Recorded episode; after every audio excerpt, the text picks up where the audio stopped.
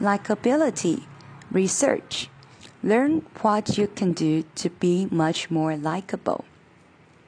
When I work on the manufacturing shop floor, we rarely saw plant managers, except for one. He often walked through the plant. He checked out product quality. He stopped for a brief word, usually no more than a hello. He wasn't outgoing. He didn't display any of the traits typically associated with a leader, yet we liked him. Where leadership is concerned, respect and authority are all important. But likability is crucial to building and maintaining great relationships. Likability is crucial in influencing the people around you. Likability is crucial in helping people feel better about themselves.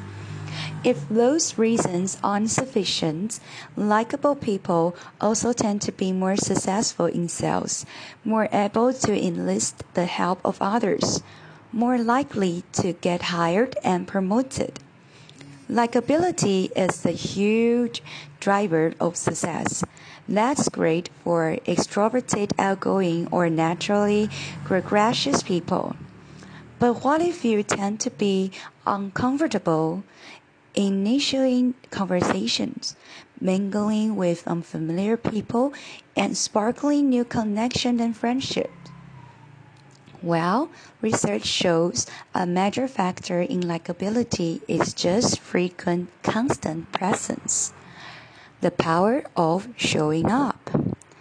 In a 1992 University of Pittsburgh study, researchers had the same four women attend a number of different classes. Their attendance varied. In some cases, one woman attend might attend every class. In others, a different woman might attend only a few. What didn't vary was their behavior. None of the women spoke in class or spoke to other students. At the end of the semester, students were shown pictures of the women and asked which one they liked best. Who won?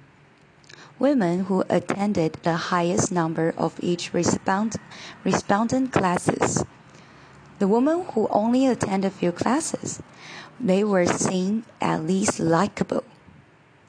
According to researchers, mere exposure had weak effects on familiarity, but strong effect on attraction and similarity.